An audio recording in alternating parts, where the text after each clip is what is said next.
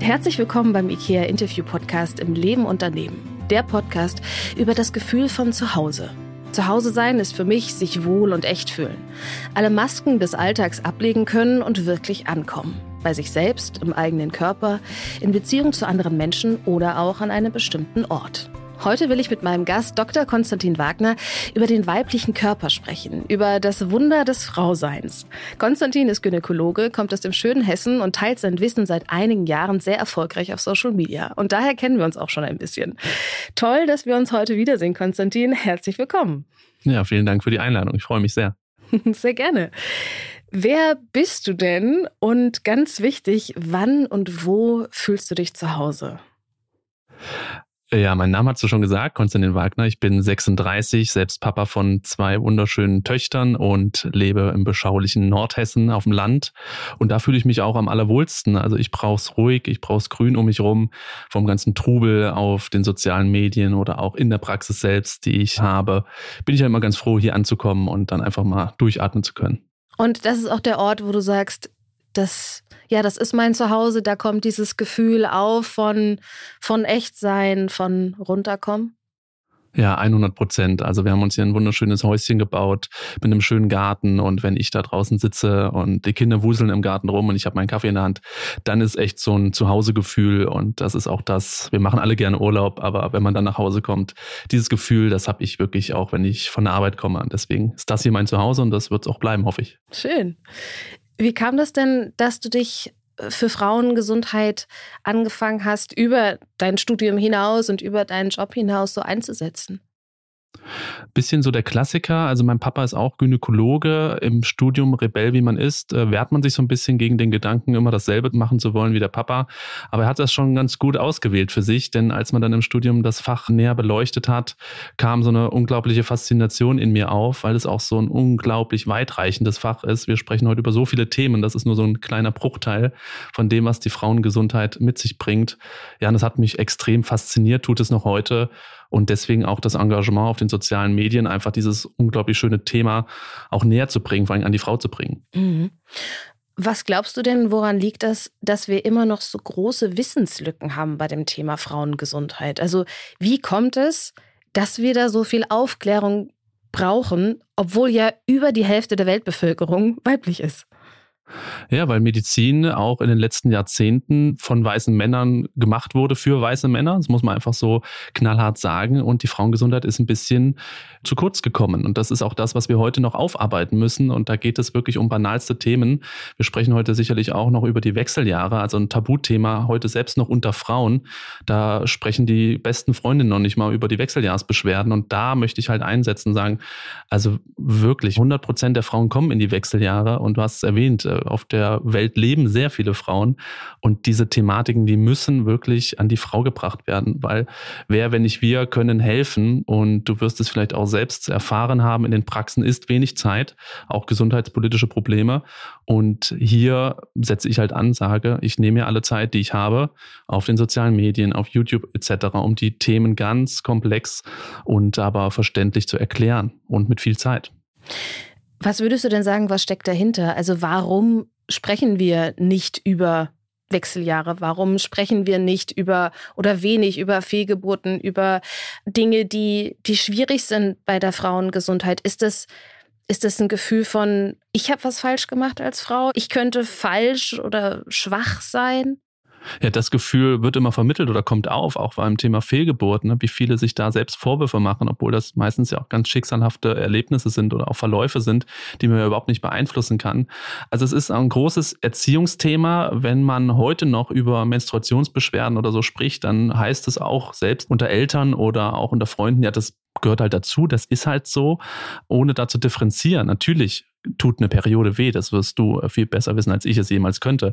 Aber es gibt da auch Differenzierungen, es gibt auch ein zu viel und es gibt auch ein nicht normal. Und da müssen wir halt ganz neu ansetzen, dass es halt Themen sind, über die gesprochen werden müssen. Und Wechseljahresbeschwerden, mhm. ja, die gibt es. Aber auch hier gibt es Hilfestellungen und manchmal auch auf relativ leichte Art und Weise, um den Frauen da zu helfen. Wenn man es aber niemals anspricht, dann kann man natürlich auch nicht die Hilfe anbieten oder die Hilfe sich holen. Und da müssen wir raus. Also das mhm. ganze Thema Frauengesundheit ist ein Tabuthema. Das ist immer noch so. Und das ist, wir leben also äh, in einer Welt, da sollte das kein Tabuthema mehr sein. Mhm. Also viele Pauschalisierungen, viel Gießkannenprinzip, einmal Menstruationsbeschwerden, das wird so abgehandelt. Einmal Wechseljahre, das ist die Lösung. Mhm viele Altweisheiten, ne? das ist halt so und dann ist das damit in der Schublade. Aber es ist halt nicht so, sondern wir müssen ja gucken, warum ist es so? Warum hat eine Frau Wechseljahrsbeschwerden? Warum hat sie schlimme Krämpfe im Unterleib? Also diese Ursachenforschung, die immer noch viel zu wenig betrieben wird, das ist halt so Kernthema für die Zukunft, wo wir sagen müssen, okay, woher kommt etwas? Klar kam in den 60er Jahren ein Medikament auf den Markt mit der Pille, was viel gelöst hat, aber es ist halt auch wirklich oft ein Kaschieren gewesen von Problemen, die da waren, die dann einfach weg waren durch eine Pille. Sie hat ihre Daseinsberechtigung, aber auch ihre Nebenwirkungen, wie wir heute auch gut wissen. Und da haben wir natürlich viele Jahrzehnte auch verschlafen. Heutzutage ist eine, eine Pillenmüdigkeit eingekehrt, auch aufgrund der Nebenwirkungen, wo viel demaskiert wird, wo viele Frauen auf einmal merken, hups, mit dem Zyklus stimmt was nicht, mit der Stimmung stimmt was nicht. Und äh, jetzt zu sagen, hier nehmen Sie mal einfach die Pille, funktioniert halt nicht mehr. Jetzt müssen wir tiefer greifen. Mhm. Hast du da Einblick wie viel Gelder da in die Forschung bisher geflossen sind oder fließen, wie das im Verhältnis zu anderen Themen der Gesundheit sind? Was das Thema Pille jetzt angeht, wie viele Forschung da betrieben wurde? Allgemein fürs Thema Frauengesundheit. Ja, also ich habe keine genauen Zahlen, aber durchaus viel weniger als bei Männern. Jedes Medikament, was heutzutage auch bei einem Herzinfarkt verabreicht wird, ist für Männer gemacht worden.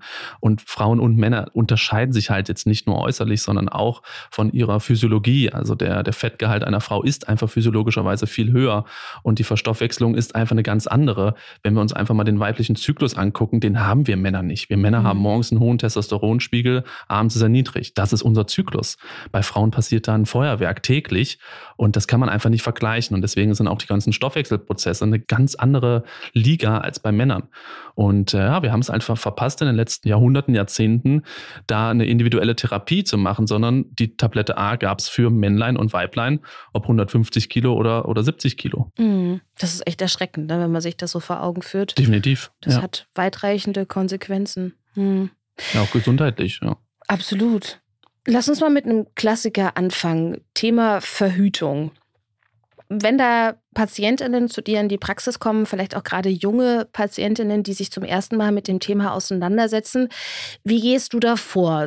Das, woran die meisten ja spontan denken, ist Pille für die Frau oder Kondom für den Mann. Aber was ist dir bei dem Thema wichtig? Also grundsätzlich habe ich das große Glück, auf den sozialen Medien aktiv zu sein. Die Patientinnen, die zu mir kommen, sind schon sehr gut informiert. Da habe ich echt einen Vorschuss.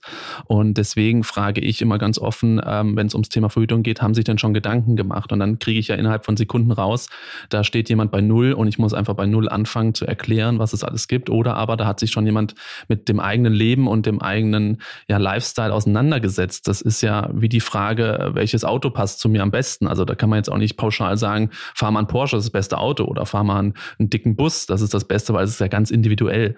Und wenn eine, eine 16-, 17-Jährige zu mir kommt, ist eine ganz andere Hausnummer, als wenn eine 35-, jährige zu mir kommt.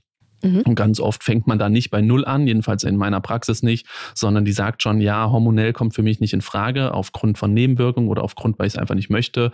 Ich habe mich da schon mal informiert. Kupferspirale ist jetzt auch nicht so wirklich das, was ich mir vorstelle. Ja, dann landet man halt ganz schnell bei den nicht hormonellen Methoden, Kondom oder auch das Diaphragmas, wie so eine Art Kappe für den Muttermund oder aber auch wirklich nach dem Zyklus zu schauen und danach zu verhüten, was übrigens auch wahnsinnig gut funktionieren kann. Wie stehst du denn gegenüber Studien, du hast es eben schon angesprochen, die die Nebenwirkungen der Pille stark in den Vordergrund stellen. Also ich habe mich vor ein paar Monaten mal mit einer Studie auseinandergesetzt, die zeigt, dass die Wahrscheinlichkeit, an einer Depression zu erkranken mit der Einnahme der Pille für viele Frauen erheblich steigt. Genau, und vor allem auch das Thromboserisiko. Also wir haben diese Studien gibt es natürlich jetzt auch neuere, aber auch schon seit bestimmt 20 Jahren, die das bewahrheiten, was wir schon längst beobachtet haben. Natürlich macht so ein hormonelles Medikament Nebenwirkungen. Ich meine, man muss sich ja nur mal vorstellen, was man da macht. Man, man nimmt eine Tablette ein mit künstlichen Hormonen in den meisten Fällen und äh, ja, man fährt ja die eigenen Eierstöcke so weit runter, dass die gar keine eigenen Hormone mehr produzieren. Die eigenen Hormone sind aber unglaublich wichtig. Wenn wir vom Depressionsrisiko sprechen, dann ist es noch nicht mal so, Viele denken immer, die Pille macht die Nebenwirkungen, aber ganz oft kommen die Nebenwirkungen auch davon, dass die körpereigenen Hormone fehlen. Denn das sind tatsächlich natürliche Antidepressiva zum Teil, die im Gehirn auch Rezeptoren haben, dort andocken. Und wenn eine Frau von Depressionen dann äh, spricht, beziehungsweise darunter leidet, ist das natürlich indirekt durch eine Pille zum Beispiel verursacht, aber es durch das Fehlen der körpereigenen Hormone natürlich bedingt. Und äh, das müssen wir halt in den Vordergrund rücken, beziehungsweise das gehört ins Aufklärungsgespräch. Es bedeutet auch nicht, dass die Pille grundsätzlich schlecht ist. Ich habe Frauen, gerade mit Endometriose, die könnten ohne dieses Medikament nicht existieren. Die sind davon abhängig. Für die ist das toll. Es gibt auch Frauen, die das als Verhütungsmittel das Beste finden, was ihnen je passieren konnte. Die haben andere Dinge probiert, es passt halt nicht. Also es ist ein Medikament, das muss man, glaube ich, so festhalten und so muss man auch damit umgehen. Also man muss auch sagen, hier, was passiert, wenn ich das einnehme an guten Effekten oder gewünschten Effekten und eben auch den Nebeneffekten. Dazu gehört definitiv Thromboserisiko, gerade bei den kombinierten Pillen und eben auch ein Depressionsrisiko müssen wir immer ansprechen. Mhm. Und wenn das jetzt für mich als Frau die Lösung ist, die am besten zu mir passt, gibt es da Möglichkeiten, die körpereigenen Hormone trotzdem zu unterstützen? Ja und jein, sage ich mal. Also die Pille an sich macht auch mehrere Dinge. Sie unterdrückt jetzt nicht nur die körpereigenen Hormone, sondern sie fährt auch die Rezeptoren runter. Also Rezeptoren sind wie das Schlüsselloch für den Schlüsselhormon. Und wenn die natürlich fehlen, dann kann man noch so viele Schlüssel haben, dann wird der Effekt eben nicht erzielt. Deswegen kann man auch über Ernährung, wenn wir bei den Wechseljahren später sind, ist auch ein Riesenthema. Es gibt auch in pflanzlichen Lebensmitteln sogenannte Phytohormone, also pflanzliche Hormone, die so eine Wirkung imitieren können von den körpereigenen Hormonen und da auch schon so einen gewissen Prozentsatz an Wirkung erzielen im Gewebe. Da kann man natürlich viel machen. Man kann natürlich durch ein Erstreben eines Normalgewichtes viel machen, denn Fettgewebe produziert auch quasi körpereigene Hormone und da kann auch ein zu viel eben auch konträr sein zu dem, was man wünscht. Also neben dem, äh, sage ich mal, Lifestyle gibt es schon auch ein Mittelchen da vorbeugend was zu machen. Aber ja, die Pille unterbindet viele Funktionen, die man eigentlich bräuchte. Genau. Hm, okay. Also ich kann auf meine Mikronährstoffe schauen, ich kann auf die Ernährung schauen, auf Bewegung, wie ist meine allgemeine Konstitution, aber das ist limitiert. Also ich bin durch die Pille schon gedeckelt. Genau, ja, genau, mhm. so kann man es zusammenfassen. Gerade Mikronährstoffe ein Riesenthema. Ich meine, was man da an Hormonen alles produzieren muss als Frau, da sind Mikronährstoffe sehr, sehr wichtig. Das heißt jetzt nicht, dass man ins äh, nächste Drogerieladen gehen muss und sich ein Kombipräparat an irgendwelchen Vitaminen und Spurenelementen ne, kaufen muss und sie täglich schlucken muss, sondern man können über die Ernährung hier in Deutschland und sowieso in Europa unglaublich viel abdecken. Äh, jetzt zum Teil bin ich großer Fan von sogenannten Flüslis. Das sind flüssige Müslis, also quasi Shakes, die man sich morgen gemacht, mit allem drum und dran, statt in der Müslischüssel einfach das als Shake. Und habe ich mir auch einfach mal spaßeshalber auf Social Media die Aufgabe gemacht, das mal aufzuschlüsseln, was da alles schon abgedeckt ist. Da ist schon wirklich fast zwei Drittel des Tagesbedarfs an Mikronährstoffen abgedeckt. Wir brauchen also nicht unbedingt die Kombipräparate, wenn wir keinen wirklich nachgewiesenen Mangel an irgendwas haben, sondern mit einer guten, ausgewogenen Ernährung kriegt Frau auch wirklich das, was sie braucht, schon hin. Das ist ja spannend. Und was ist in deinem Flüsli so alles drin. das ist jetzt das große Geheimnis. Also das, wir sind hier fast vegan unterwegs, deswegen sind da wenig Milchprodukte. Äh, das Flüsli, was ich da vorgestellt hatte, das war also mit ganz viel Haferflocken zum Beispiel, mit Kürbiskernen. Da war Quark mit drin, das jetzt mal als nicht vegane Variante, um die Proteine zu decken. Da hatte ich Leinsamen mit drin, äh, Omega-3-Bombe quasi und äh, auch Zinkbombe. Und dann variiere ich das auch immer mit TK-Obst, also tiefgefrorenen Obst, könnt auch frisches Obst, je nach Laune und wie man es möchte. Eine Banane gehört bei mir immer rein. Und ja, wenn man das schon hört, dann hört sich das ja total gesund an. Und ich mache mir das halt, ich shake mir das morgens, mache einen Pflanzendrink drauf, Hafermilch und dann nehme ich das mit ins Auto und trinke das nebenbei und habe dann wirklich schon viel abgedeckt. Und das kann ich eigentlich, und deswegen hatte ich das auch gepostet, den Frauen auch nur empfehlen, weil man damit schon so viel eben für die Hormonbildung auch gemacht hat. Mhm. Ja, es ist gesund, aber es ist auch lecker. Also ich finde immer, man muss betonen, ja, viele dass mögen die Konsistenz nicht. Ach so, ach so ja. Mir hat jetzt einer gesagt, das sieht aus wie Erbrochenes und wahrscheinlich fühlt sich auch von der Konsistenz so ah. an. Aber ah. äh, seitdem ich daran denke, ja, schmeckt es mir weniger gut. Aber ja, das glaube ich. Man kann es sich so bauen, dass es gut schmeckt, ja. Ja, ja, es braucht auf jeden Fall ein kleines Reframing jetzt nach dieser Assoziation. Ja. Sorry. Äh, ich bin auch ein großer Fan von Hanfsamen. Die haben nämlich auch richtig viel Omega-3 und wertvolle pflanzliche Proteine. Die packe ich da auch ganz gerne mit rein. Also ich püriere es mir nicht immer, aber ich kann gut verstehen, dass das einfach to go dann eine gute Variante ist. Ach, total. Und viele sagen dann immer, ja, durch das Kauen werden ja auch Hormone und Enzyme freigesetzt. Das stimmt auch. Ich püriere es mir deswegen auch nicht komplett.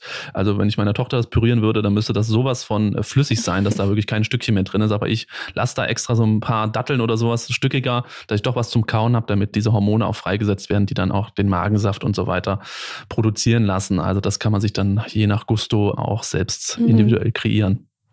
Wenn wir nochmal zurückkommen zur Pille, was ist in deinen Augen der Hauptgrund dafür, dass es so oft als mögliches Allheilmittel eingesetzt wird. Also sowohl bei Unterleibsschmerzen, vielleicht bei PMS, bei, bei schlechter Haut. Äh, warum ist es so beliebt? Ja, habe ich indirekt ein bisschen schon erzählt. Der weibliche Zyklus ist äußerst komplex. Wir haben immer, wenn wir schon gut eingelesen sind, dieses Schema vor Augen, was da im Monat passiert, aber täglich passiert auch viel. Diese Hormone, die dann in diesem Monatsbild immer so schön gerade aussehen und hochgehen und runtergehen, das ist ja wirklich fast täglich so eine Sinuskurve. Es ist ein Auf und Ab. Und das kann natürlich auch je nach Lifestyle Probleme mit sich bringen. Nehmen wir mal an, wir haben viel Stress. Stresshormone müssen produziert werden. Das geht auf Kosten vieler weiblicher Hormone. Genannt sei mal da das Progesteron, das ist das Gelbkörperhormon. Das ist quasi ein Zwischenschritt auf dem Weg zum. Cortison, also zu, zu so einem Stresshormon. Und wenn wir viel von diesem Stresshormon brauchen, ja, nimmt sich der Körper das einfach auch vom Progesteron weg. Progesteron wird also weniger gebaut und schon hat die Frau einen Progesteronmangel, einen Gelbkörperhormonmangel. Und das schlägt sich sofort nieder auf Stimmung, auf Brustspann, auf die Haut. Viele kennen das als PMS, kurz vor der Periode zum Beispiel. Das nennt man dann entweder Östrogendominanz, also das andere Hormon ist relativ zu hoch oder eben Progesteronmangel und schon hat man Probleme. Ja, und diese Pille, die halt dann damals äh, erfunden wurde, hat das alles geschreddert, weil diese Probleme gab es dann halt nicht mehr. Es wurde alles geklettet. Dieser Zyklus war nicht mehr ein Auf und Ab, sondern es war einfach eine Nulllinie. Und es hat natürlich unglaublich viele Probleme, die so im Zyklus auftreten können, ja, minimiert. Und das ist natürlich erstmal fantastisch. Wow, diese ganzen zyklischen Probleme, mal ganz unabhängig davon Verhütungseffekt, sind auf einmal weg. Und deswegen sage ich auch, eine Daseinsberechtigung ist ja da. Und natürlich wurde das damals unglaublich gehypt, äh, weil das ja revolutionär war. All die Probleme, die das Frausein mit sich bringt, das war auf einmal nicht mehr da. Aber wir haben dann irgendwann schnell festgestellt, klar, also mit einem Medikament mit so einer starken Wirkung, da muss auch immer die Kehrseite der Medaille sein, eben die Nebenwirkung. Mhm. Und die gibt's eben auch. Ne? Mhm. Aber das ist eben, warum die Pille sehr lange und ja auch immer noch ja, die Hauptverhütungsmittel war. Mhm. Zusätzlich, das hattest du auch schon gesagt, haben die Arztpraxen sehr wenig Zeit. Und die Pille kann erstmal eine eine schnelle Lösung sein. Langfristig gedacht natürlich nicht, aber für den Moment und für die wenigen Minuten, die ich dann mit der Patientin habe, ist es wahrscheinlich erstmal eine gute Option, überhaupt was anbieten zu können, oder? Ja, klar. Also das ist das eine. Wir haben so Ziffern, die wir abrechnen können. Ich meine, ich bin ja mitten in der Materie drin. Ich war früher in der Klinik, jetzt bin ich in der Praxis. Ich habe also alle, alle Systeme gesehen und in der Praxis haben wir für den Verhütungsgespräch circa sechs Minuten Zeit, um unser Honorar zu bekommen. Wenn wir darüber gehen, ja, machen wir einen Draufleger quasi. Wenn ich eine halbe Stunde mit einer Patientin über Verhütung spreche und kann nur sechs Minuten abrechnen, kann man sich ja auch ausrechnen, dass das nicht wirklich wirtschaftlich ist. Mhm. Im Gegensatz dazu, wenn ich jetzt 20 Mal am Tag irgendwie nur zwei Minuten Verhütungsgespräche abrechnen würde, würde mir eine kassenärztliche Vereinigung auch aufs Dach steigen und sagen, Herr Wagner, wie ist denn das möglich? So schnell können Sie doch gar nicht aufklären. Das heißt, wir sind sehr limitiert in unserer Aufklärungsarbeit und das ist halt das grundsätzliche Problem. Und dann habe ich mit einer Pille natürlich, die an ein Rezept gebunden ist in den meisten Fällen, immer auch wiederkehrende Patienten, die reinkommen, ihr Kärtchen einstecken, wo ich dann immer doch nochmal so eine Beratung oder so eine Rezeptausstellung abrechnen kann. Klar, kurzes Gespräch, wie geht's Ihnen? Alles super, gut, hier ist das Rezept. Dann habe ich wieder diese sechs Minuten, die ich dann aber nicht mehr gebraucht habe, kann ich dann abrechnen. Also mhm. dieser Wirtschaftsfaktor ist natürlich ein Faktor. Das ist auch legitim. Alle wollen natürlich Geld verdienen, aber wir müssen halt gerade im Gesundheitsaspekt echt drauf aufpassen, dass wir dieses gesprochene Wort besser honorieren. Für Wechseljahrsberatung zum Beispiel gibt es keine einzige Ziffer. Wenn ich 20 Minuten mit einer Frau über Wechseljahre spreche, sitze ich vor meinem Computer und ich habe nicht eine Ziffer, die ich abrechnen kann. Das ist ja Wahnsinn. Und wenn man da ja, wenn man da auf dem Land sitzt und eben wirklich wirtschaftlich denken muss, weil man gerade so, auch als Arztpraxis, wo alle mal denken, wir fahren alle Porsche, so ist es halt nicht unbedingt. In den Großstädten kann das mal sein, aber auf dem Land zum Beispiel muss man da wirklich bangen um die Existenz. Und dann ist ein Pillenrezept viel wert, sage ich mal. Und das ist halt auch ein Grund. Das darf es aber natürlich nicht sein, da sind wir uns alle einig. Sondern wir müssen individuell gucken, was passt zur Frau und nicht, was passt, damit ich mein Personal im nächsten Monat noch bezahlen kann. Mhm. Und hier muss halt ganz oben angesetzt werden. Und das machen wir seit Jahrzehnten so. Und wenn ich ehrlich bin, so richtig ein Umschwung ist da nicht in Sicht. Und das ist auch das, warum viele natürlich es gerade nicht sehr attraktiv finden, irgendwann in der Praxis zu arbeiten. Wenn du jetzt einen Termin beim Gynäkologen oder bei einer Gynäkologin ausmachen willst, wartest du gerne sechs, sieben Monate, weil die total überrannt werden, ne, weil es wenig gibt. Also du siehst schon, wir können da politisch auch noch werden. Es ist ein riesen, riesen, riesen Thema. Aber es ist nicht immer die böse Gynäkologin oder der böse Gynäkologe, der nicht gut aufklärt, sondern oft ist auch wirklich da ein riesen Fessel um einen drumherum, weil man da so seine Zeiten einhalten muss und weil man wirtschaftlich auch denken muss. Ja, und das ist erschreckend und schlimm, dass es wirklich vom System so wenig Spielraum gibt, dass einerseits die Gesundheit der Frau im Vordergrund stehen darf und ihr mit eurer Kompetenz auch dementsprechend gewertschätzt werdet. Ja, ich meine, wir sind in einem Fachgebiet, wo auch einfach unglaublich viel gesprochen wird. Die kommt ja nicht nur rein, die Frau Müller, und die sitzt dann auf dem Stuhl, sondern wir reden vorher. Das dauert manchmal 10, 15 Minuten, wenn es jetzt was zu erzählen gibt. Dann wird untersucht danach reden wir wieder. Und dieses gesprochene Wort, das findet einfach nicht statt auf dem Blatt Papier. Also das wird einfach nicht honoriert. Und wenn ich mir andere ja, Jobs angucke, wo einfach nach Stunde bezahlt wird, das wäre natürlich viel attraktiver, wenn man weiß, okay, ich erkläre jetzt mal wirklich, wie die natürliche Familienplanung funktioniert, wie man den Zyklus gut trackt, was ich da machen muss. Das macht Spaß. Also es macht fast allen GynäkologInnen Spaß, da was zu erklären. Aber wenn ich natürlich nicht bezahlt bekomme, warum soll ich es dann machen? Man geht ja morgens nicht zur Arbeit und weiß, äh, sechs von acht Stunden kriege ich nicht bezahlt. Macht ja keine auf lange mhm. Sicht. Also, ja, wird auch ein bisschen so dieser Wissensdurst amputiert, den vielleicht auch viele noch in sich haben.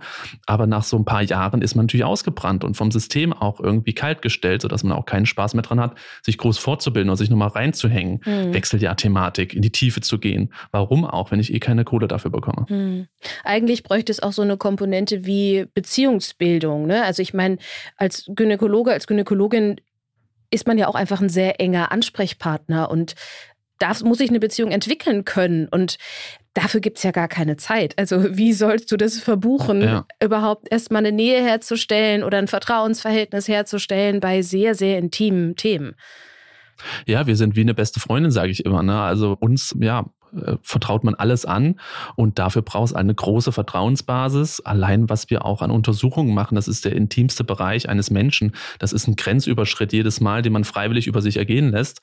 Wir reden über Libidoverlust, über Beziehungsprobleme. Es gibt halt unfassbar auch neben der Medizin viele Thematiken, die wir da auch einfach an so einem Schreibtisch besprechen. Und ja, wenn man sich da die Zeit nicht nehmen kann, das ist traurig, ne? weil man muss irgendwann die Frau abwürgen, weil man weiß, ich kriege jetzt gerade keinen Euro mehr dafür, auch mhm. wenn ich vielleicht helfen könnte. Das macht auch was mit den Ärztinnen und Ärzten da draußen. Das, das geht übrigens ich. nicht nur den Gynäkologen so, sondern auch für Hautärztinnen, Hautärzte etc. gilt ja. dasselbe. Ja. Du hast es eben schon angesprochen, die Pille kann sehr hilfreich sein, wenn man an Endometriose leidet. Da kann es vielleicht sogar eine notwendige Bedingung sein, dass ich überhaupt meinen Zyklus einigermaßen überlebe. Woran erkenne ich denn überhaupt, ob vielleicht eine ernsthafte Erkrankung dahinter steckt, wie Endometriose, und dass es nicht normale Menstruationsbeschwerden sind? Genau, das ist die Gretchenfrage und da sind wir wieder beim gesprochenen Wort, weil man kann mit sechs, sieben Fragen eigentlich ein gutes Gefühl dafür bekommen, ob das jetzt Menstruationsbeschwerden sind, die heftig sind oder ob das was Krankhaftes ist. Und die fragen erstmal nach dem Schmerzmaximum und ob man dann noch am Alltag teilnehmen kann, einkaufen gehen kann, zur Schule gehen kann, etc. Und wenn dann eine Frau oder ein Mädchen schon sagt, nee, keine Chance, also ich liege gekrümmt und weint im Bett und muss mir drei Ibuprofen reinfahren, damit ich überhaupt diesen Tag überstehe, dann kann ich jetzt schon mal sagen, das ist nicht normal. Ob es eine Endometriose ist oder was anderes, das ist nicht normal, so Schmerzen zu haben, dass man nicht am Alltag teilnehmen kann. Das ist so eine Frage. Dann Schmerzen beim Geschlechtsverkehr, Schmerzen beim Stuhlgang, beim Urinieren sind so Klassiker, die man auf jeden Fall abfragen muss. Blutungsstörungen. Und ich habe auf äh, den sozialen Medien oder auch auf der Webseite habe ich auch einen Fragebogen etabliert. Da sind, glaube ich, sieben Fragen drauf mit einer Skala, Schmerzskala. Und dann gibt es ein Ergebnis, ob es Endometriose sein könnte oder nicht. Und diese Fragen stelle ich jedes Mal. Und das sind nicht mehr als sechs, sieben Fragen. Und dann kann ich wirklich mit einer hohen Sicherheit schon sagen, hier liegt was vor, was nicht normal ist. Und so einfach ist es im Prinzip. Natürlich gehört eine gute Untersuchung dazu. Und natürlich gehört es dazu, dass man, wenn man den Verdacht hat, auch an ein Endometriosezentrum anbindet. Aber wir können wenigstens die Frauen schon mal abholen mit ihrem Leid und sagen, nee, das ist nicht normal, sondern hier liegt irgendwas vor und hier müssen wir helfen. Und das geht einer Frau mit Endometriose genauso wie einer Frau mit einer sogenannten Dysmenorrhoe. Das ist eben sehr starke Periodenschmerzen. Die müssen wir abholen und sagen, hier, ich glaube dir, du hast die Schmerzen und wir müssen jetzt gucken, woran liegt es. Muss ja natürlich nicht immer eine, eine schlimme, chronische, lebenslange Erkrankung Endometriose sein. Können auch andere Dinge sein, kann auch fernab von der Gynäkologie Dinge sein. Aber wir müssen halt einfach sagen, ich helfe dir und wenn ich alles ausgeschlossen habe, gut, dann müssen wir eben auch zum Gastroenterologen und weitere Dinge abklären zum Beispiel. Mhm. Oder auch, ich hatte jetzt eine Patientin, die hatte einen Bandscheibenvorfall, die hatte aber auch immer extreme Probleme. Das hat so nach vorne gezogen, dass wir dachten, es ist irgendwas mit der Gebärmutter. Und dann waren wir irgendwann auf den Rücken gekommen und das ist es jetzt anscheinend. Und da wird jetzt geholfen. Also wir müssen einfach ganzheitlicher denken, wenn es um Frauengesundheit geht, weil eine Frau besteht nicht nur aus einer Gebärmutter und einer Vagina. Mhm. Und da müssen wir auch drüber nachdenken, dass auch andere Dinge sein könnten. Und wie wäre dann der weitere Prozess? Also angenommen, man geht diese Fragen durch und man beantwortet die mehrheitlich mit Ja, sodass der Verdacht sich verstärkt, es könnte Endometriose sein. Nun habe ich eine, wie so eine Art Schwerpunktpraxis für die Endometriose, deswegen mache ich es viel selbst. Das heißt, bei mir ist der erste Schritt eigentlich, je nach Schweregrad auch der Beschwerden, zu sagen, okay, wir gucken uns den Lifestyle mal an, wir, wir fahren die Ernährung mal ein bisschen anders, wir werden wirklich pflanzenbasiert, wir machen viel mit Antioxidantien, weil was man nicht vergessen darf, es ist eine chronisch entzündliche Erkrankung, so kann man es nennen. Also wir haben ständige Entzündungsprozesse im Körper und dem Körper dann durch eine fleischarme Ernährung zum Beispiel einfach auch das Feuer zu nehmen, da kann schon einigermaßen hilfreich sein. Das Ganze mache ich dann drei bis sechs Monate. Und wenn es dann überhaupt nicht besser ist, müssen wir über weitere Therapieoptionen sprechen. Und das kann eine Pille sein. Wie gesagt, viele sagen, auf keinen Fall möchte ich nicht. Und dann kann es auch operativ zum Beispiel sein. Und das Ganze wird dann in einem sogenannten Endometriosezentrum geplant. Die Zentren gibt es noch viel zu wenig, muss man auch sagen. Die Wartezeiten sind exorbitant hoch. Was ich in der Zwischenzeit dann immer mache, ist auch noch an eine Schmerzambulanz zum Beispiel anbinden. Das heißt, dass die Schmerztherapie gut eingestellt wird. Das kann manchmal auch osteopathisch oder physiotherapeutisch passieren. Das kann manchmal Akupunktur sein. Es muss nicht immer gleich die Tablette sein. Es gibt Tänzgeräte, so Elektrostimulation auch für die Bauchdecke, die da ein bisschen äh, Linderung schaffen kann. Klassiker ist natürlich auch die Wärme. Also es gibt viele, viele Möglichkeiten, einer Frau schon mal zu helfen, im Monat klarzukommen, damit sie weiter existieren kann, damit sie weiter ihrem Alltag, ihrem Beruf nachgehen kann. Das ist erstmal das primäre Ziel. Dann geht es natürlich auch darum, hat die Frau Kinderwunsch, ja oder nein? Ich meine, ich gebe da jetzt keine Pille, wenn sie sagt, ich möchte eigentlich schwanger werden, sondern dann müssen wir schauen, sind die Eileiter durchgängig, funktioniert das alles? Müssen wir vielleicht doch vorher operieren, um die ganzen Herde im Bauchraum zu entfernen und dann diese Schwangerschaft zu forcieren, etc. Also sehr individuelles Vorgehen auch, da gibt es nicht groß die Pauschale. Mhm. Und wie testet man sowas? Also wenn du zum Beispiel sagst, wir müssen schauen, ob die Eileiter frei sind, sieht man sowas im Ultraschall oder ist es immer mit einer Operation verbunden? Es gibt heutzutage die Möglichkeit, mit so einer Art Kontrastmittel, man kann sich das so vorstellen wie so eine kohlensäurehaltige Lösung, über die Gebärmutter dieses Kontrastmittel einzuführen und parallel mit dem Ultraschall auf die Eierstöcke und den Eileiter zu gucken und zu schauen, ob dieses Kontrastmittel an den Seiten rauskommt. Also das ist eine Ultraschalltechnik, die es jetzt noch nicht so lange gibt, die auch viele Kinderwunschzentren machen. Das können aber auch Praxen, so 0815 Praxen jetzt zum Beispiel machen. Auch da gehört halt wieder eine gewisse Expertise zu, das muss man wollen. Da ist auch die Frage, wie wird das budgetiert? Kriegt man das überhaupt bezahlt oder muss man das Ganze selbst kaufen und vielleicht sogar als Selbstzahlerleistung an die Patientin überwälzen, weil man es ja sonst nicht äh, finanziert bekommt. Es gibt aber auch die operative Methode und die bietet sich immer dann an, wenn man eh eine starke Endometriose vermutet, die eh saniert werden muss operativ und da gleichzeitig so eine Eileiterdurchspülung zu machen, gerade wenn es um Thema Kinderwunsch geht, um zu schauen, gibt es da schon Vernarbung am Eileiter, dass die Eizelle eben nicht mehr durchkommt oder aber passt das alles soweit. Mhm. Vor ein paar Monaten gab es ja auch diesen Speicheltest zum Thema Endometriose, der stark mhm. diskutiert wurde. Gibt es da mittlerweile eindeutige Ergebnisse, ob das einen operativen Eingriff ersetzen kann, insofern, dass man überhaupt erstmal die eindeutige Diagnose stellen kann? Also den gibt es immer noch, der ist halt immer noch nicht von den Kassen bezahlt. Manche bezahlen es, habe ich jetzt gehört, aber die meisten werden sich da weigern, weil er wirklich äh, dreistelligen Bereich, im hohen dreistelligen Bereich unterwegs ist. Er ist auf jeden Fall eine Option, die Hoffnung macht. Und das ist das Schöne. Es wird viel geforscht gerade, weil der öffentliche Druck so maximal gestiegen ist, dass selbst, sage ich mal, hohe politische Menschen in Frankreich zum Beispiel öffentlich darüber sprechen, über die Endometriose, was schön ist. Und der Speicheltest ist so der erste kleine Schritt zu einer äh, nicht invasiven Diagnostik, dass man sagen kann, jawohl, Frau Müller, Sie haben Endometriose, ohne eben eine Probe entnommen zu haben. Und der Speicheltest ist halt leider in der Studie ja relativ geringe Menschenmenge dabei gewesen. Wir wissen auch noch nicht, wie ist es denn denn, wenn es operiert wurde, was macht der Speicheltest dann? Wird er direkt wieder positiv oder wird er schwächer? Zeigt er ein Rezidiv an, also dass es wiederkommt? Und da gibt es also noch ein paar Fragezeichen, die offen sind. Allein schon mal die Kostenfrage. Ich meine, klar wollen die Krankenkassen jetzt nicht für die ganze Bevölkerung diese Tests bezahlen, weil jede Frau natürlich wissen will, ob sie Endometriose hat. Das ist mir schon klar. Aber für das vielleicht von uns Gynäkologen abgesegnete Klientel, wo wir sagen, hier, da wird eine Endometriose mit hoher Wahrscheinlichkeit zu finden sein, wäre das vielleicht auch eine schöne Option zu sagen, hier ist nochmal ein Speicheltest. Wie sich das Ganze, der kam ja erst vor einem Jahr grob raus, weiter gestaltet, ist ganz spannend. Den gibt's auf jeden Fall noch und der wird natürlich auch weiter verfeinert.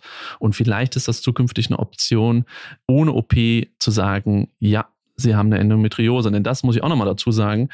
Äh, Frauen, die so leiden und nach zehn Jahren eine Diagnose bekommen, die wachen manchmal von der OP auf und weinen vor Freude, dass ihnen der Operateur, die Operateurin sagt, sie haben Endometriose, weil die endlich einen Grund haben, weil die endlich wirklich wissen, ich spinne nicht, ich habe mich nicht zehn Jahre angestellt, sondern ich habe eine schwerwiegende Erkrankung. Und da muss man mal sehen, was dahinter steckt. Ne? Und mhm. den Frauen halt frühzeitig sagen zu können, da ist eine Endometriose, ist ganz, ganz wichtig auch fürs weitere Prozedere.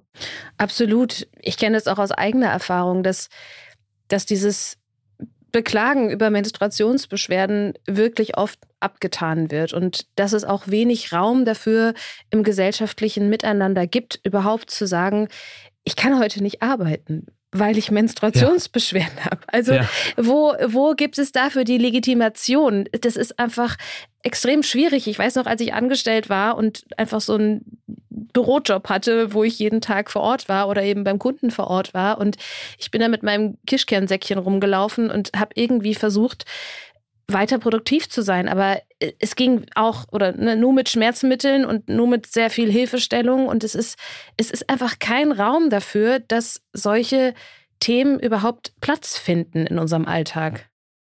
Das muss man sich echt mal vorstellen, was da für ein gesellschaftlicher Druck aufrechterhalten wird. Frauen, also unabhängig von Menstruationsbeschwerden, auch in den Wechseljahren, die haben teilweise wirklich Schlafstörungen nachts. Sie schlafen vielleicht zwei Stunden, sind richtig mies gelaunt haben, Stimmungsschwankungen, sind depressiv. Morgens um 6.30 Uhr klingelt trotzdem der Wecker. Sie müssen trotzdem arbeiten und keiner kloppt denen auf die Schulter und sagt, boah, du hast so heftige Probleme in Wechseljahren und trotzdem kommst du zur Arbeit. Das findet überhaupt noch nicht statt. Diese Wertschätzung auch, dass jemand, äh, eine Frau zum Beispiel, nur zwei Fehltage hat im Jahr, wo ich mir denke, boah, krass, ich kenne diese Frau, ich kenne die Patientin. Jeden Monat ist die fünf, sechs Tage ausgenockt. Ich weiß nicht, wie die das schaffen. Mhm. Und dafür ist, wie du schon sagst, überhaupt kein Raum. Raum und es ist überhaupt keine Wertschätzung da.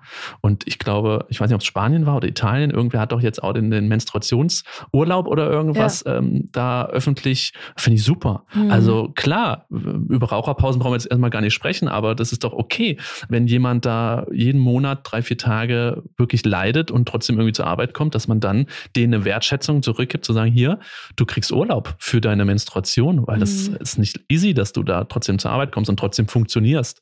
Mal unabhängig, dass man man körperliche Probleme hat, was das auch so psychisch äh, mit einem macht, dass man dann nicht gerade leistungsfähiger ist. Und das nächste große Thema sind auch Leistungssportlerinnen. Was die da wirklich leisten, Woche für Woche. Und wenn ich mir denke, die haben, die meisten werden es haben, haben trotzdem einen Zyklus und die haben trotzdem die, die Probleme auch, wenn mal das eine Hormon hoch ist, das andere runter ist. Ein erhebliches Verletzungsrisiko birgt es, wenn man in der zweiten Zyklusphase zum Beispiel heftiges Training macht. Ne, da ist dieses Gelbkörperhormon sehr hoch, das macht Muskulatur und Bänder ein bisschen weicher. Die meisten Fußballerinnen haben Kreuzbandrisse und stecken in der zweiten Zyklusphase. Da hat seit Jahren keiner drauf mhm. geachtet. Jetzt so langsam läuft da die Forschung an, zu schauen, können wir zyklusbasiertes Training etablieren für so Leistungssportlerinnen. Aber egal in welche Branche wir gucken, Frauen haben keine Lobby und das muss aufhören. Und deswegen auch als Mann sitze ich da und mache da tagtäglich eine Arbeit und auch auf den sozialen Medien, weil ich einfach äh, zeigen möchte, wie so Frauen funktionieren und wie unfassbar komplex das ist. Mhm. Ja, dieses zyklusbedingte Arbeiten oder zyklusbedingte Trainieren oder auch eine zyklusbedingte Ernährung, das, das kommt ja immer mehr auf finde es auch gut, das mitzudenken. Ich frage mich dann halt nur, wie soll das umsetzbar sein, wenn ich nicht in so einem freien Rahmen wie einer Selbstständigkeit, wo ich vielleicht auch mal flexibel Dinge absagen kann, arbeite, sondern eben in einem System stecke. Und das regt mich dann immer so auf und macht mich wütend, weil äh, ja, es macht alles total viel Sinn, nach dem Zyklus zu schauen, aber trotzdem gibt es diesen offensichtlichen Deckel für uns Frauen, wo es dann sehr, sehr schwer ist, auszubrechen und sich zu sagen, ja, ich nehme mir die Zeit für mich, ich kümmere mich um mich. Ja, ich weiß, ich habe Phasen, da bin ich leistungsstärker, in andere Phasen, da braucht mein Körper eher Ruhe. Schön, wenn ich das weiß, schön, wenn ich das spüre. Aber was soll ich bitte tun, wenn es nicht umsetzbar ist? Genau, das ist ja natürlich jobbedingt. Ne? Wenn man jetzt irgendwo keine Chance hat, sich das irgendwie flexibel einzubauen, dann ist es natürlich super schwer. Da stimme ich dir komplett zu, auch unmöglich. Gott sei Dank hat die Pandemie einig Gutes auch mit sich gebracht und das ist, dass viele gemerkt haben, auch viele Vorgesetzte gemerkt haben, dass ein Homeoffice gar nicht so schlecht ist. Und hier kann man natürlich auch sich Termine so legen, wenn ich präsent sein muss, Vorträge halte, was weiß ich, Kundentermine habe, dass ich das schon zu Zyklusbeginn mache in dieser Follikelphase oder auch Zyklusmitte, wenn dieses Östrogen einfach sehr hoch ist, wo ich weiß, hier bin ich selbstbewusst, hier bin ich leistungsstark und dann wiederum in der zweiten Zyklusphase oder zur Menstruation hin, dass ich dann doch mehr Homeoffice mir einbaue. Das kann natürlich nur die Frau machen, die einen Job hat, der relativ flexibel ist, mal unabhängig jetzt von der Selbstständigkeit. Klar, da ist man noch flexibler. Aber wenn ich mir überlegen müsste, ich wäre jetzt eine Frau, ich bin relativ flexibel, möchte man meinen, als Selbstständiger in der Praxis. Ja, no way. Ich habe ja meine Sprechstundenzeiten. Also mhm. ich sitze da von morgens bis abends und kann dann nicht sagen, Donnerstag und Freitag mache ich die Praxis mal zu, weil hier hätte ich jetzt meine Menstruation, da fühle ich mich nicht leistungsfähig. Also selbst die Selbstständigkeit ist ja kein Freilos, um sich sein Leben so zu gestalten, wie man es gerne möchte. Aber ich glaube, die Awareness zu schaffen, erstmal zu sagen, Leute, es gibt Phasen, da seid ihr leistungsstärker und nicht. Und die dann wirklich auch abzuholen, die vielleicht einen flexiblen Beruf haben. Da fängt es ja schon an, dass sich das so langsam vielleicht auch rumspricht. Und die Arbeitskollegin A erzählt der Arbeitskollegin B, wie sie es macht, warum sie an den Tagen lieber zu Hause ist, weil sie da halt schwer mit PMS zu kämpfen hat. Vielleicht guckt sich die Arbeitskollegen B das dann auch ab und macht das dann ähnlich. Mhm. Dass dann jeder für sich so überlegt, kriege ich es vielleicht ähm, auf die Kette, mich um mich ein bisschen mehr zu kümmern. Das kann nicht für alle Berufe gelten. Allein mein Beruf äh, ist da schon eine Grenze gesetzt. Aber für die, für die es möglich ist, sollte man mal ein bisschen auf den Zyklus gucken, ob man da eine E-Mail schreibt, die ein bisschen netter ist oder ob man da E-Mails geschrieben hat in der zweiten Zyklusphase, kurz vor der Periode, die ein bisschen ruppiger sind. Ich hatte jetzt eine Patientin, ganz schlimme Wechseljahrsbeschwerden, die hat das an ihren E-Mails an die Kunden gemerkt, äh, dass, dass da was nicht stimmt. Das war so, also es war, natürlich war es lustig, aber die hat dann gesagt, irgendwas stimmt mit mir nicht. Ich habe mir E-Mails von mir durchgelesen, ich habe mich selbst nicht wiedererkannt. Ja. ja, Klassiker vor den Wechseljahren. Wechseljahren. Ja. Was genau passiert denn bei den Wechseljahren? Dass diese ganzen Symptome, die du jetzt immer schon wieder mit einfließen hast lassen, wie Schlafstörungen, wie Stimmungsschwankungen, wie ja, verändertes Wohlbefinden auftreten? Ja, da geht's los, genau. Das sind die Frauen, die ich abholen möchte. Wechseljahre, da denkt heutzutage immer noch jeder dran, okay, meine Periode bleibt aus, okay, ich habe Hitzewallung. So, das sind so zwei Klassiker, die bringt man in Zusammenhang mit Wechseljahren.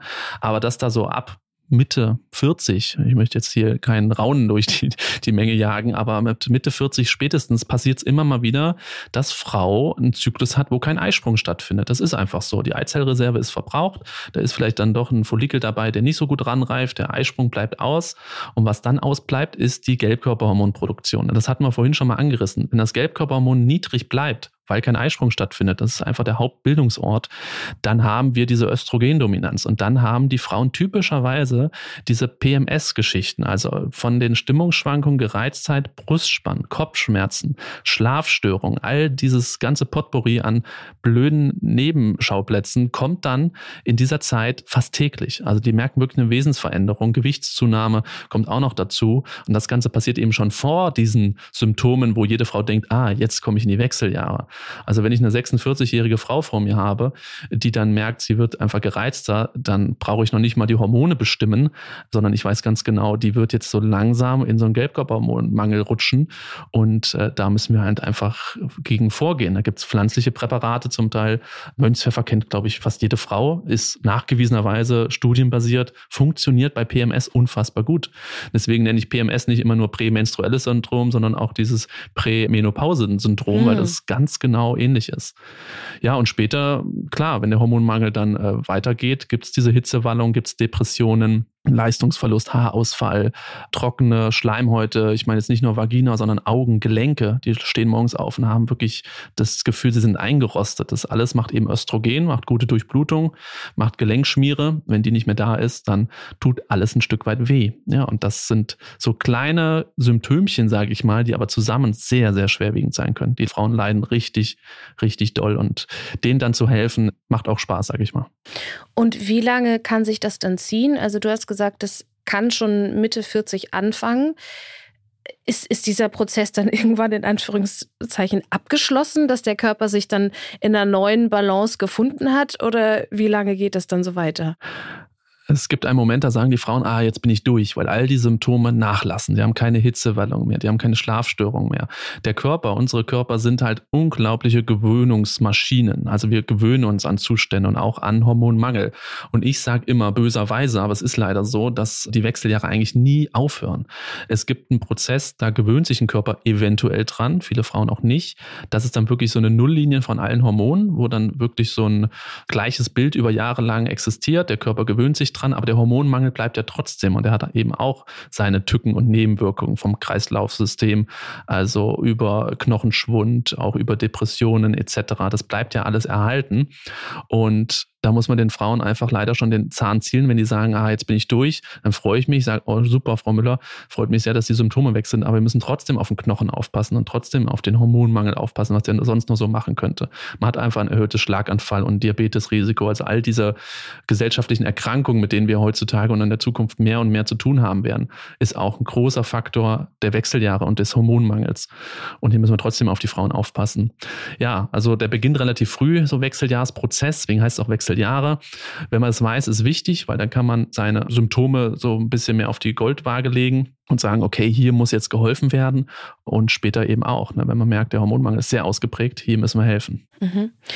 Du hast eben schon angesprochen, Mönchspfeffer kann für viele Frauen Hilfe sein. Gibt es andere Dinge, die ich vielleicht auch schon im Vorfeld tun kann? Also ich stehe jetzt noch davor und vielleicht einige Hörerinnen ähm, auch. Was gibt es denn da? Was kann man da empfehlen? Also grundsätzlich, das muss ich auch gleich vorweg sagen, ist diese Eizellreserve im Eierstock genetisch angelegt. Also man kann die jetzt nicht erhöhen. Man kann jetzt nicht sagen, durch eine Pille zum Beispiel ist ja oft immer in aller Munde, okay, wenn ich meine Eisprünge unterdrücke, dann habe ich ja später mehr. Passiert nicht, weil der Körper baut eben auch die Eizellen, die Follikel ab, die da nicht gebraucht werden. Ich kann es nicht nach hinten verschieben. Das wäre super schön. Diese Tablette würde ich sofort sehr mal unter die Lupe nehmen. Das ist also sehr genetisch bedingt. Wenn man weiß, die eigene Mama ist mit 45 schon also durch gewesen, Periode bleibt aus, dann kann man so eine Schablone auf sich legen und sagen, könnte sein, dass ich auch relativ früh reinkomme. Durchschnittsdeutsche ist sonst so 53, bis die letzte Periode vonstatten geht. Was man machen kann, um auch gesundheitlich natürlich da auf einem guten Level zu bleiben, sind immer die Klassiker, leider. Und uns kommt es aus den Ohren raus, aber es ist leider wirklich wissenschaftlich erwiesen, Ernährung, pflanzenbasiert, Phytoöstrogene, ist ein Riesenthema. Soja, gibt jetzt Studien, die sagen, 80 Gramm Soja am Tag, also können wirklich den eigenen Östrogenhaushalt ein Stück weit imitieren. Diese Phytohormone, die haben also wirklich eine ganz starke Ähnlichkeit zu dem körpereigenen Östrogen binden also auch an diesen Rezeptor und können da sogar eine kleine Wirkung entfalten. Nicht die, die das körpereigene Hormon kann, aber schon so ein bisschen. Und für die Frauen, die ich gerade erwähnt habe, mit Anfang 40 oder Mitte 40, ist eben auch diese Phytoöstrogene unglaublich hilfreich.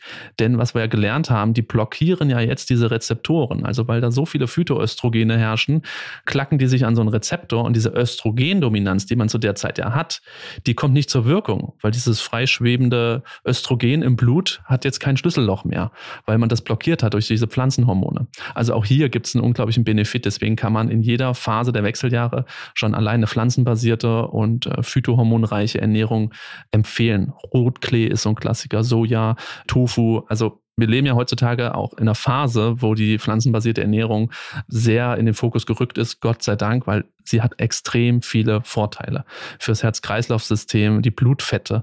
Äh, Frauen haben auch das Problem in Wechseljahren durch diesen Östrogenmangel, dass die Blutfette sich verschieben zugunsten der blöderen Fette, sage ich mal. Und da kann eben auch die pflanzenbasierte Ernährung schon unglaublichen Impact haben. Und klar, es gibt auch medikamentöse Formen und da sei eben der Mönchspfeffer oder auch Chimikifuga, ist so ein Silbertraubenkerze genannt, die nachweislichen Effekt haben können. Und da gibt es Studien, die sagen, okay, hier können wir den Frauen schon ein bisschen helfen, dass das komplett alles weggewischt ist. Das passiert nicht, aber wenn ich statt 20 Hitzewallungen am Tag nur noch fünf habe, dann ist da ja schon unglaublich geholfen. Mhm. Was war das Silbertrauben? Kerze, ja. Kimi Kifuga kann ich mir immer besser merken. Ja. okay. Ah, also es gibt so ein paar pflanzliche Medikamente. Zu vielen gibt es keine guten Daten oder die sagen, okay, es kommt über den Placebo-Effekt nicht hinaus. Ich sage immer, wer heilt, hat recht. Also zum Beispiel die Jamswurzel, die wilde Jamswurzel ist auch immer in aller Munde. Die ist so eine, wo es äh, Studien gibt, die sagen, es hat wirklich keinen großen Benefit. Aber es gibt auch Frauen, die, die schlucken eine wilde Jamswurzelkapseln und sagen, mir geht's viel besser. Mhm. Sag ich, super, nehmen Sie weiter, toll.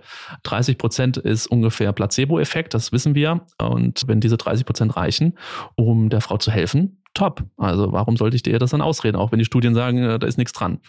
Und die Studie muss man sich auch immer genau angucken. Es gibt auch wirklich miese Studien, wo man sagt, also da könnte ich auch eine Münze werfen. Und so gibt es schon so drei, vier pflanzliche Sachen, bevor man überhaupt dann über auch Hormonersatztherapie sprechen müsste, die man vorher machen kann. Mhm. Und die Klassiker von Bewegung und von allgemeinen ja, Lifestyle, stimmt. die können da wahrscheinlich genauso mit rein, oder? Bewegung, super wichtig. Ne? Also jetzt mal unabhängig von der Psyche, uns macht Bewegung immer Spaß. Wenn wir draußen spazieren gehen und reinkommen, fühlen wir uns immer gut. Und viele denken immer bei Bewegung und Sport, die müssen jetzt zehn Kilometer joggen ab morgen. Das funktioniert ja nicht, sondern mir reicht ja schon, wenn man sich zwei Termine in der Woche ins Handy einpflanzt, dass man sagt, hier gehe ich 15 Minuten spazieren, einfach an die frische Luft. Und das ist ein Termin, der ist fix. So mache ich das auch. Also da kriege ich auch keine Termine reingebaut von meinem Team, weil da ist ein Termin, der schon feststeht und da mache ich halt einfach meinen Sport. Und das brauche ich auch. Und das kann ich den Frauen auch nur empfehlen, dass man montags und freitags, was weiß ich, ähm, einen Termin hat, der geht 20 Minuten und da geht man spazieren und aus dem Spazieren wird vielleicht irgendwann mal so ein Walken, vielleicht auch mal ein Joggen. Und das hilft natürlich nicht nur der Psyche, sondern auch der Muskulatur. Wir haben auch in den Wechseljahren einen Testosteronmangel irgendwann.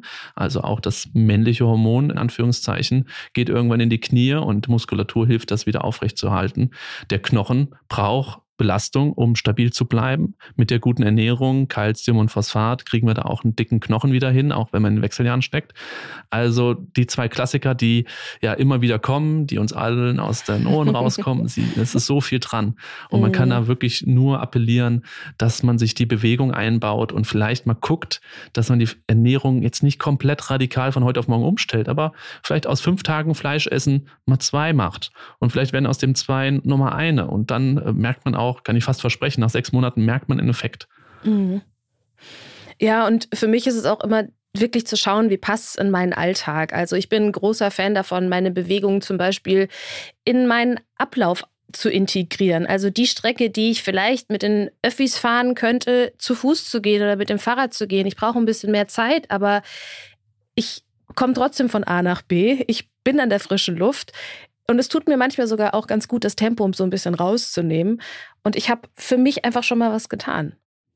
Oder die berühmte Haltestelle vorher aussteigen. Auch ein Klassiker, ne? dass man sagt, okay, ich könnte jetzt direkt vor den Arbeitsplatz mit meiner Straßenbahn fahren, aber nö, ich steige halt vorher eine Station aus und muss dann halt mal 100 Meter oder sowas nochmal spazieren gehen.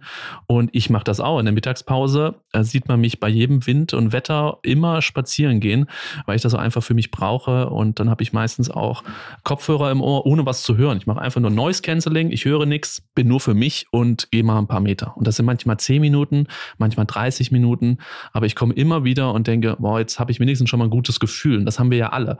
Ne? Und dieses gute Gefühl macht ja auch schon mal was. Und unabhängig davon, dass es natürlich körperlich gesünder ist, als sich jetzt ins Restaurant zu setzen und sich einen Burger reinzufahren oder sowas. Und deswegen stehe ich auch so auf Essen to go, auch wenn das jetzt nicht für alle gelten soll, dass sie da immer, während man rumläuft, isst. Aber für mich ist das so eine gute Variante, beides abzudecken, Nahrungsaufnahme und, und Bewegung. Und je früher wir damit anfangen, desto leichter ist es für uns als Gewohnheitstier, das dann auch in den Wechseljahren durchzuziehen. Genau. Und je früher macht man was für die Gesundheit. Und das, das steht einfach fest. Und auch, äh, sage ich mal, eine 25-Jährige profitiert einfach davon. Auch der Zyklus profitiert davon, wenn wir den Stress ein bisschen rausnehmen. Ich meine, das ist immer so leicht gesagt. Ich würde auch gerne den Stress rausnehmen, aber es geht nicht immer. Aber so kleine Inseln einfach einzubauen und die Ernährung vielleicht ein bisschen im Blick zu haben. Klar esse ich auch mal abends eine Tüte Chips. Also das ist ja auch alles legitim und gut. Es geht ja um das große Ganze, um die Jahre und nicht um den Tag.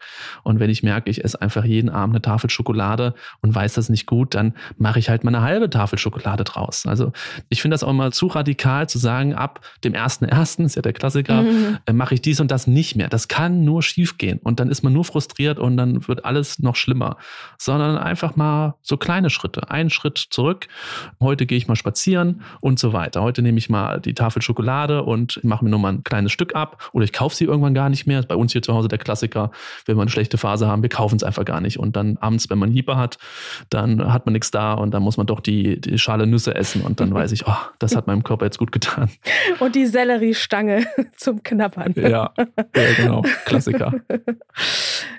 Jetzt hast du so viel mit Frauen zu tun, tagtäglich und bist wahrscheinlich auch sehr viel im Kontakt durch deine Aktivität auf den sozialen Medien. Gibt es denn noch was, was dir von deiner Seite wichtig ist zu betonen, wo du sagst, das ist eine Message, die, die kann ich eigentlich gar nicht oft genug sagen, weil sie so wichtig ist? Äh, ja, ich habe ja auch privat hier sehr viel mit Frauen zu tun. Ich habe ja zwei, zwei Töchter und eine Frau und ich ja. habe zwei große Schwestern. Also ich, ich bin mein Leben lang von Frauen umringt, weil sie auch einfach, und das sage ich als Mann ganz bewusst, das viel komplexere und viel spannendere Wesen ist. Also das Wesen Frau ist nicht vergleichbar mit den Männern und da muss man auch immer die Partner mit ins Boot holen und zu sagen, man, man, kann das nicht vergleichen. Die Belastung von Frauen, die ist exorbitant, wenn ich sehe, was meine Frau hier täglich leistet, irgendwie den Anspruch, Mutter sein zu wollen hat, aber auch beruflich Karriere machen möchte, dann noch für sich einstehen möchte. Das ist brutal. Das kennt und kann kein Mann kennen.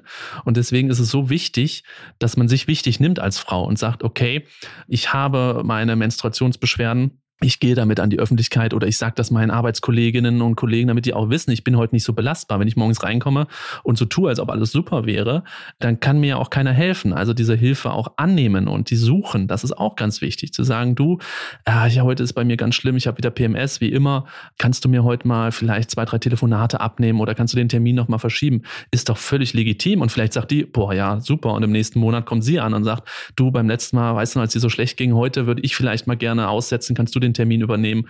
Und so kommt auch was ins Rollen. Und das geht nur, indem man sich selbst wertschätzt und das, was man täglich leistet als Frau. Und ich glaube, das ist die Grundmessage, einfach zu sagen, wir holen jetzt mal wirklich die Frauengesundheit mal aus dieser Lobbylosigkeit raus und zeigen, so, hier, so sieht's aus, so funktioniert Frau. Das ist ja das, was ich seit ein paar Jahren mache. Und es ist mega. Also, wie viele ich auch schon habe, die mir schreiben, hätte ich das vorher gewusst, wäre ich Gynäkologin geworden. Einfach weil es so mega spannend ist. Mhm. Mal unabhängig jetzt von Schwangerschaft, Geburt etc., was ja auch mega spannend ist. Das ist, glaube ich, so eine Grundmessage. Sich selbst als Frau wertschätzen. Lernen. Und die Themen, die mit dem Frausein verbunden sind, jetzt mal rausgenommen, wie schön oder schwierig sie manchmal sind, zu normalisieren und sie bewusst mit reinzunehmen in den Job, in den Alltag, in die Gespräche und vielleicht so Stück für Stück wegzukommen von, von dieser ja, von dieser großen grauen Decke, die da drüber liegt auch dieses Körperbewusstsein, ne, das finde ich auch so faszinierend, wenn eine Frau nach 30 Jahren oder übertrieben nach 15 Jahren die Pille absetzt und sich dann ganz neu kennenlernt. Das ist so faszinierend, dass man wirklich mal darauf achtet, wann habe ich vermehrten Cervixschleim, was viele dann immer als, als Ausfluss in Anführungszeichen titulieren, wenn einem zum Schlipper einfach ein bisschen mehr Glibber ist und man denkt, oh, was ist das denn jetzt schon wieder? Und auf der anderen Seite muss man sagen, krass, mein Östrogen ist gerade voll hoch, ich müsste jetzt in einer Follikelphase sein oder fast Zyklusmitte sein. Ach ja, äh, meine App sagt mir, in fünf Tagen kriege ich einen Eisprung. Sich da einfach so bewusst auf den Körper auch zu konzentrieren, was für Veränderungen man registriert, auch kurz vor der Periode, auch wenn es einem schlecht geht, zu sagen, okay, ich weiß, woran es liegt, es ist erklärbar, es gibt vielleicht auch sogar Hilfe.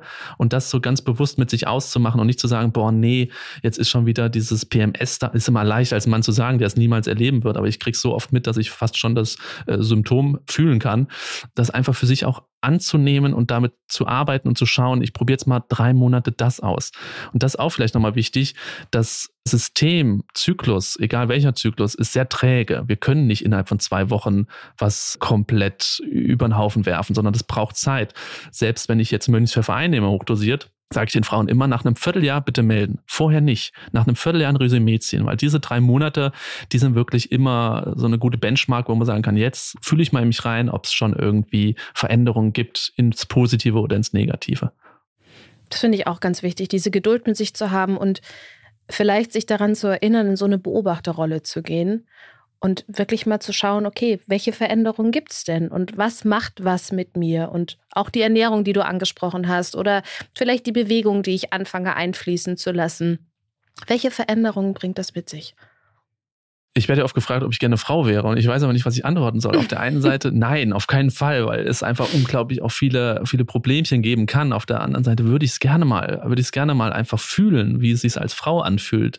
Und das ist so schwer für mich, weil ich das täglich also um mich rum habe und das wirklich, wie gesagt, schon fast fühlen kann, wie sich Wechseljahre anfühlen müssten, aber es natürlich niemals am eigenen Leib erleben kann. Und das macht natürlich auch die Faszination aus für mich als männlichen Gynäkologen, weil ich es ja nie selbst registrieren kann, wie sich was anfühlt, aber es doch in der Theorie und auch so im praktischen Alltag so oft miterlebe, sodass ich diese Frage nie beantworten kann. Mhm. Weiß ich nicht, ob ich eine Frau, vielleicht mal für so ein paar Tage, aber ähm, ich habe höchsten Respekt davor und ich glaube, das ist auch als Mann ganz wichtig, ja, vor, vor dem äh, weiblichen Geschlecht. Mhm. Und was würdest du dann machen, wenn du für ein paar Tage eine Frau wärst? Oh, ich weiß es gar nicht, was ich machen würde. Ich würde erstmal, glaube ich, in mich hineinfühlen, erstmal gucken, ähm, also im wahrsten Sinne. Ich würde wahrscheinlich wirklich mal meine Hände waschen und mal reinfühlen, wie sich das selbst anfühlt. Na klar mhm. weiß ich, wie sich ein Muttermund anfühlt, aber wie sich das für sich selbst anfühlen muss, keine Ahnung. Wie es sein muss, äh, schnell Treppen runterzulaufen, wenn man Brüste hat. Also das sind alles so, so Kleinigkeiten, wo man sagt, das, ja, das würde ich gerne mal miterleben, aber ich werde es niemals können. Ich habe zwar so Umschnallbrüste, mit denen ich immer zeige, wie man die Brust abtastet, aber ja. natürlich nicht dasselbe. Die hängen natürlich nicht an mir fest. Ja, ja. Ähm, ja sowas halt, so ganz banal banale Sachen, jetzt gar nichts Großes. Ja. Ein Kind kriegen äh, würde ich jetzt nicht wollen an, an einem Tag. Mhm. Also. Ja, das äh, bringt auch viele Veränderungen mit sich. Aber so geht es Frauen auch, die wollen auch manchmal wissen, wie es ist es als, als Mann, wenn man so mhm. gar keine Probleme hat. Ist ja voll langweilig so in einem Monat, wenn man gar nicht so, ein, so eine Zeitbombe vor sich hat. Okay, dann kommt die Periode oder dann kommt der Eisprung, wo, wo ich weiß, da zieht es richtig ordentlich. Haben Männer ja nicht. Die ja. leben ja von einem Tag auf den nächsten. Das ist ja wirklich, ich nenne sie immer so ein bisschen primitiv, das ist auch gar nicht böse gemeint, aber wir sind es halt einfach von, von unserem Aufbau, von unserem Zyklus. Wir können täglich Millionen Nachkommen zeugen, weil wir einfach in unserem Ejakulat 40 Millionen Spermien haben. Eine Frau hat einmal im Monat einen Eisprung, muss man sich mal vorstellen, wie besonders die Frau ist. Zwölfmal im Jahr kann man schwanger werden als Frau. Ich könnte jetzt in zwei Minuten äh, ja Millionen Nachkommen zeugen. Mhm. Das zeigt auch die Bedeutung äh, der Frau, äh, ja. was, äh, so, was die Weltgeschichte angeht. Das sind schöne wir Männer sind leider entbehrlich. oh, jetzt mache ich mir ganz viele Männer zum Feind. Ja. Damit runden wir dieses Gespräch gerne ab.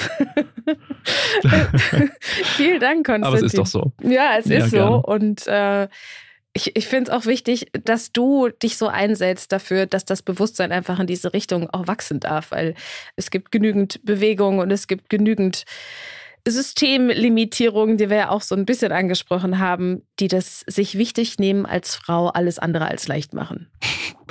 Schöner, schöner runder Abschluss, ja. und auch danke an euch da draußen, dass ihr wieder mit dabei wart. Und wenn ihr keine Folge verpassen wollt, dann abonniert diesen Podcast am besten bei Spotify, Deezer und überall da, wo es Podcasts gibt. Und lasst uns gerne eine Bewertung bei Apple Music da.